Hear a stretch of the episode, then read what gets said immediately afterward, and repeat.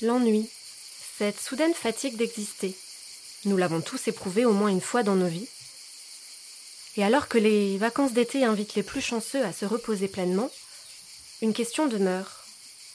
À trop vouloir se reposer, ne prend-on pas le risque de tomber dans un ennui profond? Bonjour François Livonnet. Bonjour.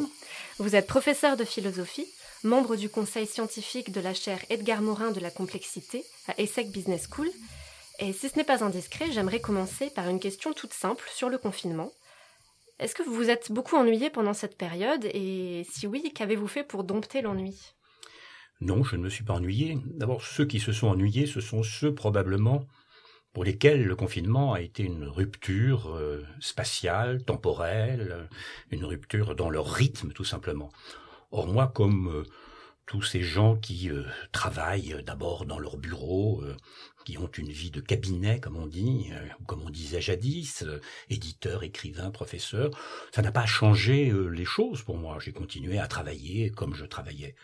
Simplement, ce qui a changé, c'est un certain climat, presque entre guillemets sécuritaire, enfin en tout cas un climat marqué par des injonctions sanitaires.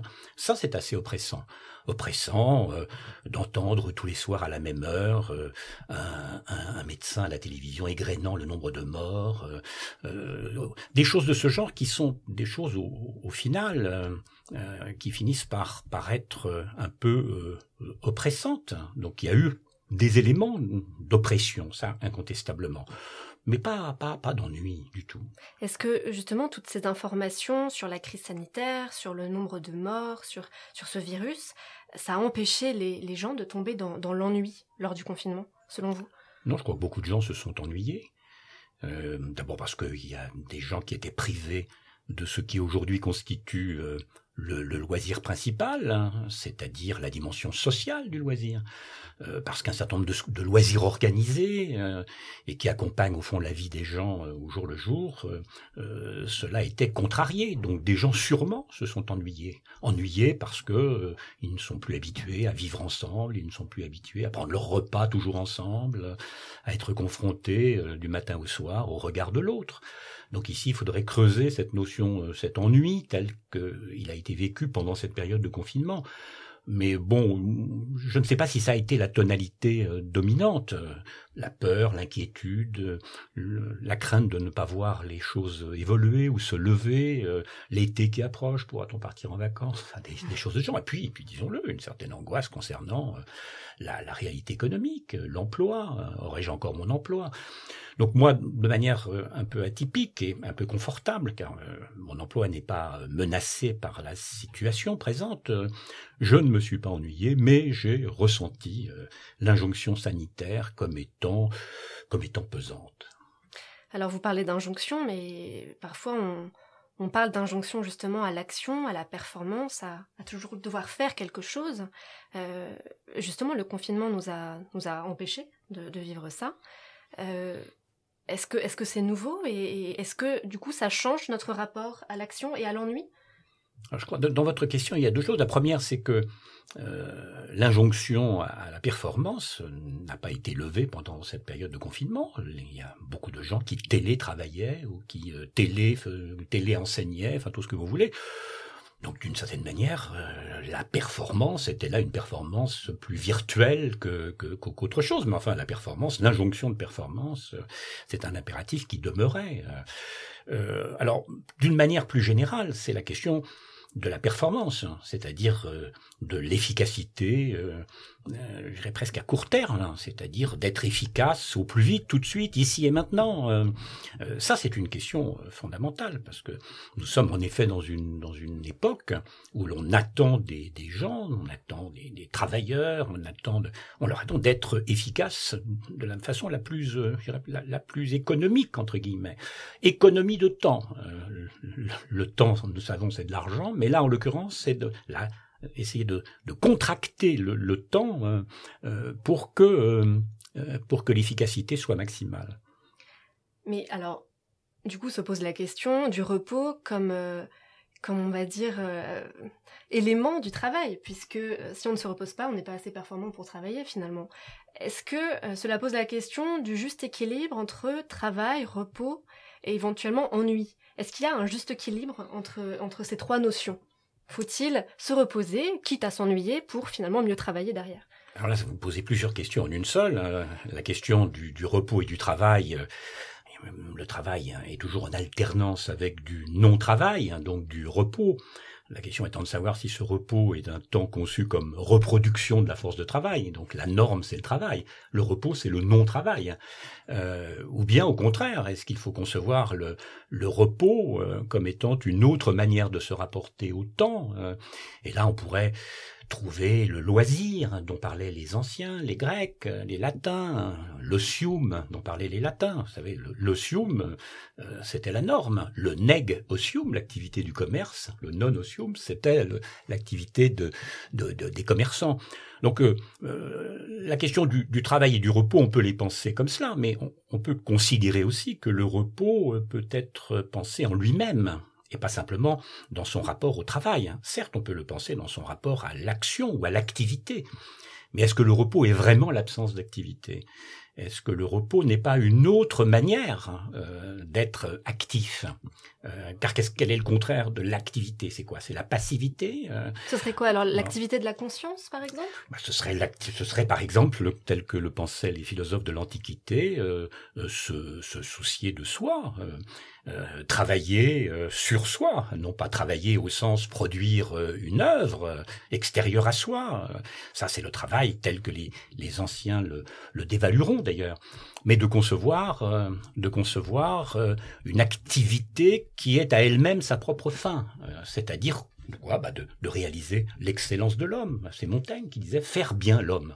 Faire bien l'homme, c'est d'une certaine manière une activité, mais qui ne, ne relève pas de celle du travail au sens social du terme. Et pour revenir alors sur la notion d'ennui, est-ce qu'on pourrait définir celui-ci comme un repos permettant une activité créative, une activité euh, euh, de la conscience. Euh, certains méditent, par exemple. Oui, alors là, c'est le statut très ambigu de l'ennui, car l'ennui, à la fois, peut faire souffrir. Donc, l'enfant qui s'ennuie, la personne qui s'ennuie, on pourrait dire l'ennui va le, conduire à quoi? Bah, À l'effondrement, pourquoi pas à la dépression et un tas de pathologies individuelles ou collectives. Euh, bon, donc l'ennui a cette dimension euh, négative. Euh, lorsque l'enfant dit qu'il s'ennuie, qu'est-ce qu'il veut dire par là? Bah, Il veut dire j'ai envie qu'on s'occupe de moi. Donc c'est aussi un cri du, sujet, du jeu, de l'ego, le, petit enfant qui veut exister. Et par conséquent, l'ennui est un, appel à, ce qu'on le, à ce qu'on le prenne en considération, à ce qu'il soit l'objet exclusif d'amour.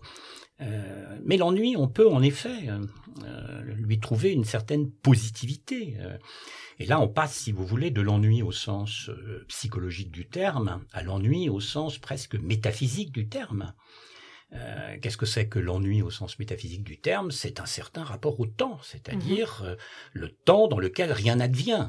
il y a une expérience là fondamentale, qui est une expérience proprement, éminemment humaine puisque c'est dans ces moments, au fond, où, le temps euh, a ce site particulier, c'est que rien en lui n'advient, mhm. euh, que, que, l'homme mesure, euh, parfois jusqu'à l'angoisse, il mesure ce que c'est qu'exister. Oui, il prend conscience de sa finitude, finalement. Il prend conscience de sa finitude, il prend conscience du temps qui, qui s'enchaîne comme cela, inexorablement, de manière répétitive, et donc il y a là quelque chose qui peut, qui peut nourrir, en effet, une plus qu'une inquiétude au sens propre du terme. Hein.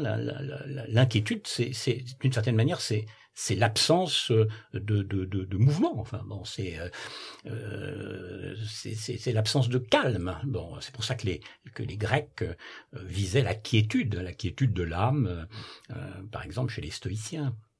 Alors justement, sans, vouloir donner raison à tous les coachs en, en développement personnel, euh, pour évoquer l'ennui dans sa dimension positive, est-ce qu'il n'est pas temps de le réhabiliter et aussi d'apprendre aux gens à cultiver l'ennui, qui peut être créatif, comme, on le disait?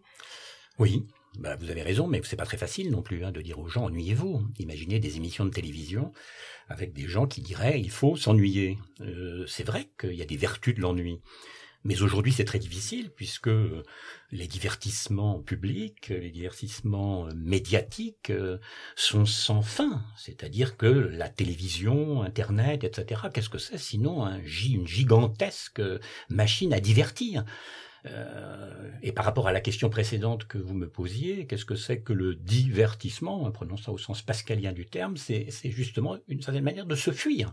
Euh, dans le divertissement, on se fuit, donc il faudrait presque convertir, hein, par opposition à divertir. Euh, donc oui, il faudrait apprendre euh, aux enfants que, que l'ennui est, est, riche de possibilités, que, que, que dans l'ennui on fait le point, que, dans l'ennui il y a une, une présence à soi qui est d'une très grande intensité, euh, alors que tous les modes de, de, divertissement moderne sont autant de façons de se de, de, de s'oublier, enfin de se fuir. Hein. J'irais bien au sens même là de Pascal, hein, se fuir. Donc euh, oui, moi je crois que vous avez raison. Il faut, euh, c'est très bien de s'ennuyer. Et moi, c'est euh, Rousseau hein, qui, qui, parle de, de la délicieuse indolence. Quand il parle de la délicieuse indolence de l'état de nature, c'est quoi? Mais, mais c'est l'ennui. Il y a quelque chose de, de délicieux dans l'ennui. alors évidemment, on peut imaginer qu'il y a un certain esthétisme. On imagine le romantique en train de jouir de l'ennui jusqu'à la névrose. Mais il y a dans l'ennui une certaine façon euh, de prendre du temps paradoxalement. Alors que c'est le temps qui nous qui, qui nous qui, qui, nous qui nous oppresse peut-être il y a aussi une certaine façon de goûter mm. le temps euh, dans sa pureté. Finalement peut-être que c'est la philosophie qui nous permet euh, d'apprivoiser l'ennui bah, il y a des philosophes qui ont parlé de l'ennui, et très bien. Pascal, par exemple, hein, qui a montré justement que que l'ennui était le, était le propre euh, de celui qui ne se ne cède pas au divertissement. Euh, vous connaissez aussi Schopenhauer. Euh, la vie est une est une alternance continue entre la souffrance et l'ennui. Bon, oui, mais bon, tout ça, ce sont des ce sont des phrases, mais euh, ça veut dire quoi? Ça veut dire que quand on désire quelque chose et qu'on ne l'a pas, on souffre. Euh, là, c'est le désir comme manque. Et puis quand on l'a, eh bien, euh, on se dit ah bah c'était seulement ça, et donc on s'ennuie. Vous savez, c'est la, phrase célèbre de, Tristan Iseult. Lorsque Iseult sera Madame Tristan, est-ce qu'elle va pas s'ennuyer? Elle a sans doute longuement, peut-être, désiré devenir Madame. Donc elle a peut-être souffert de, n'être que que qu'Iseult et pas Madame Tristan, mais dès qu'elle l'est, finalement, c'est le petit garçon qui a eu son jouet de Noël et puis qui fait oh, oh puis qui le jette de côté. Donc souffrance et ennui. Mais est-on condamné euh, à cette alternance? euh, entre la souffrance et l'ennui. Euh, y a-t-il une possibilité, au fond, de sortir de cette alternance Peut-être en, concevant autrement le désir et le plaisir. Euh, peut-être justement en réhabilitant l'ennui, en lui donnant une autre perspective? Un grand merci pour cet éclairage, François Livonnet. Je rappelle que vous dédiez votre temps à la pensée philosophique mais aussi à l'édition, puisque vous dirigez la collection Via Latina aux éditions Albin Michel, ainsi que la série Philosophie des carnets de Lerne. À bientôt. Merci.